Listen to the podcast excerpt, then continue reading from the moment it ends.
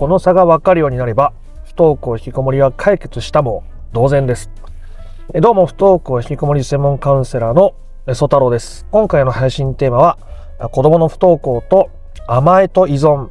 と自立の圧倒的な違いについてお伝えしていきたいと思います。この話も、まあ、超有料級の内容となっておりまして、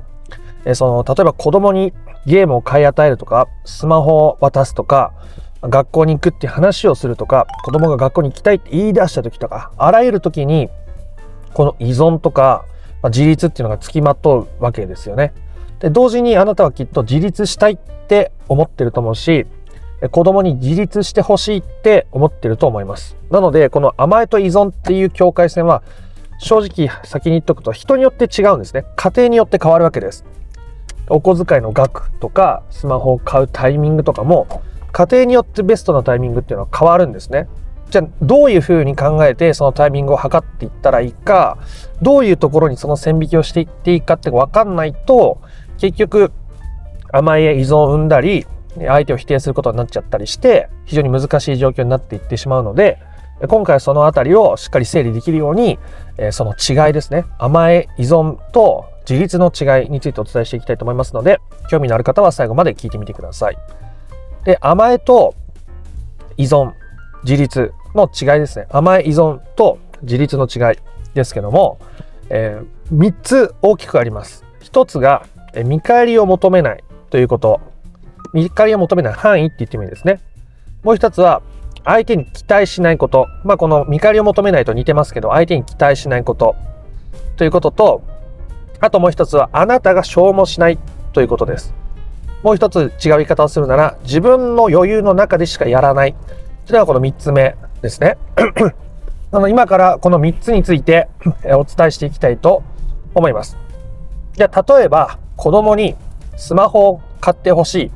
自分もスマホ使いたいと言われた時の例にしたいと思いますが、まあ、人によってもお子さんが中学生、高校生で、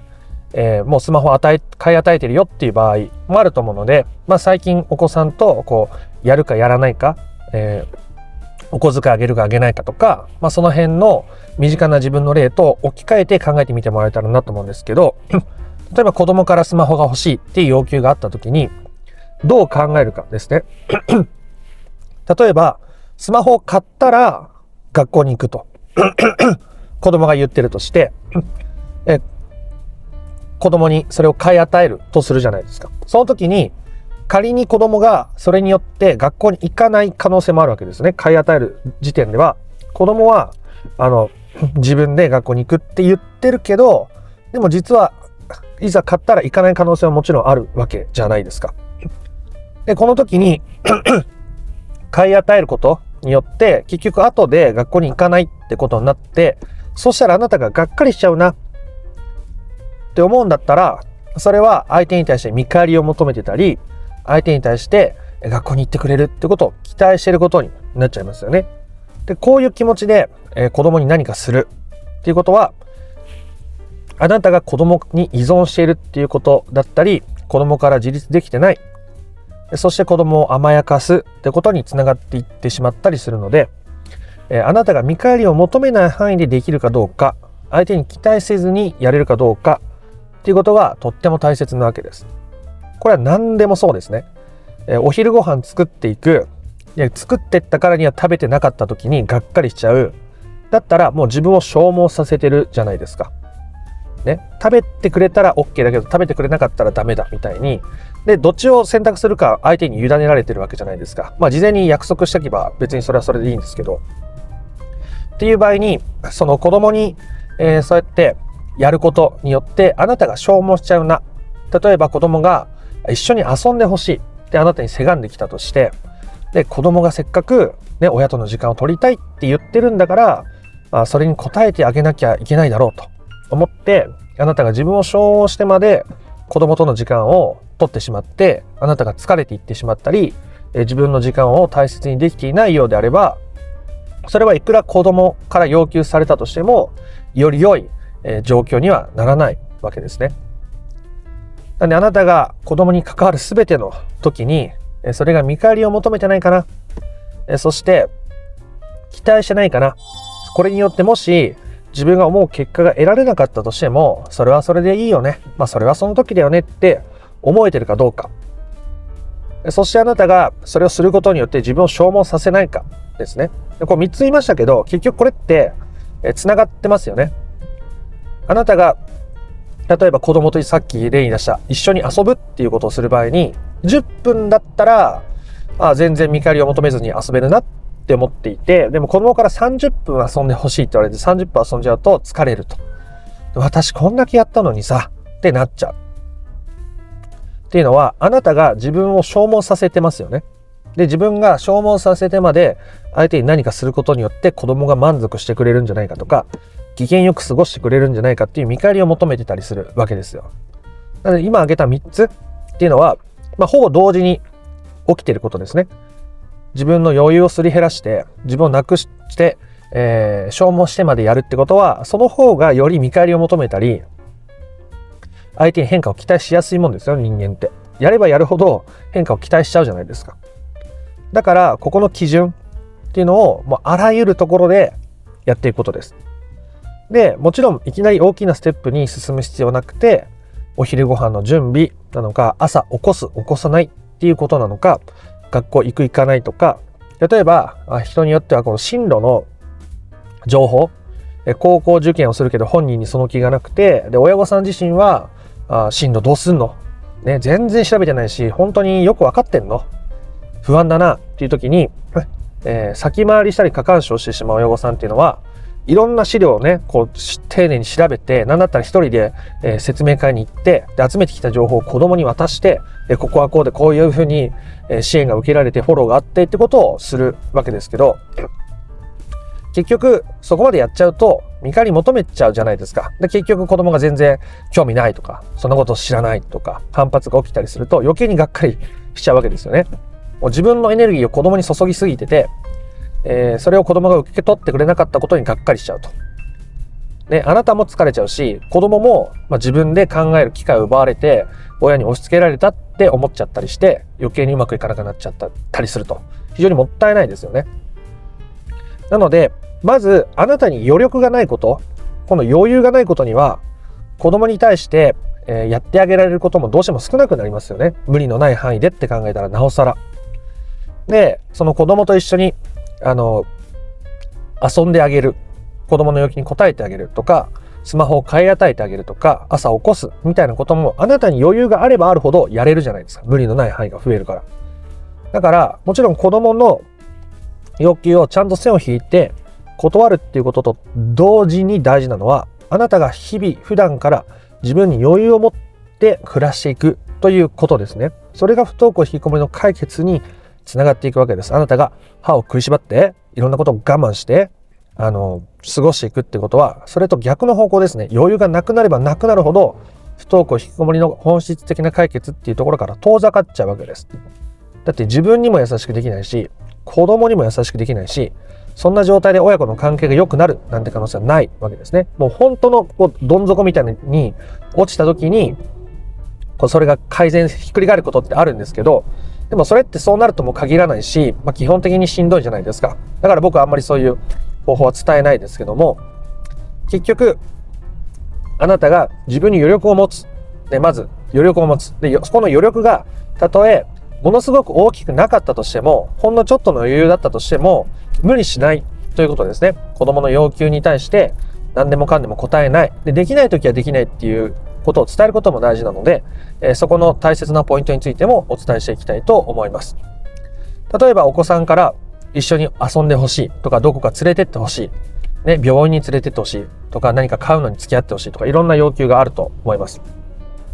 それを断るっていう時に、お母さんとしては、ま、これくらいが限界なんだと。例えば、まあ、行って帰ってきて1時間ぐらいの場所だったら、お母さんも無理なく行けるけども、でもそれ以上だとちょっと疲れちゃうんだと。ね。だから、また次の時にしてほしいと。お母さんも、まあ、自分なりに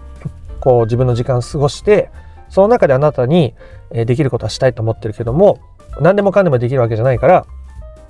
今回はできないんだってことをちゃんと伝えることですね。で、あなたが、ね、あなたが子供に対してですね、あなたが、えー、そうやってどっか行きたいとか、病院に行きたいとか、連れてってほしいっていう気持ちもわかると。ね。それもわかる。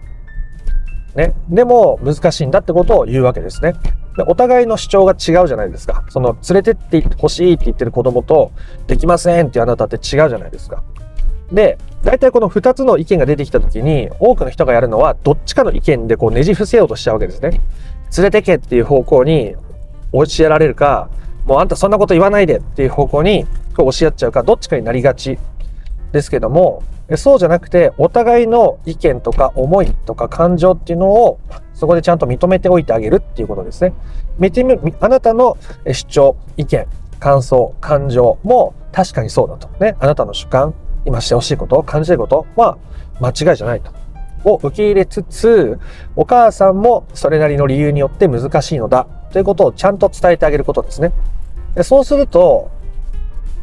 こう否定になりようがないわけですね。相手も自分のことを分かってくれた上で、今は難しいってことを言ってると。で、あなたも自分の気持ちに寄り添えていると。と、子供は親を否定するってことが難しくなっていくわけですね。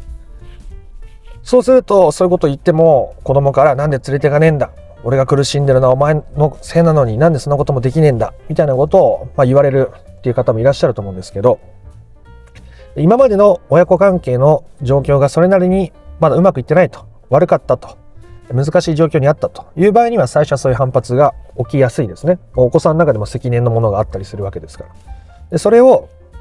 何回も繰り返していくこと、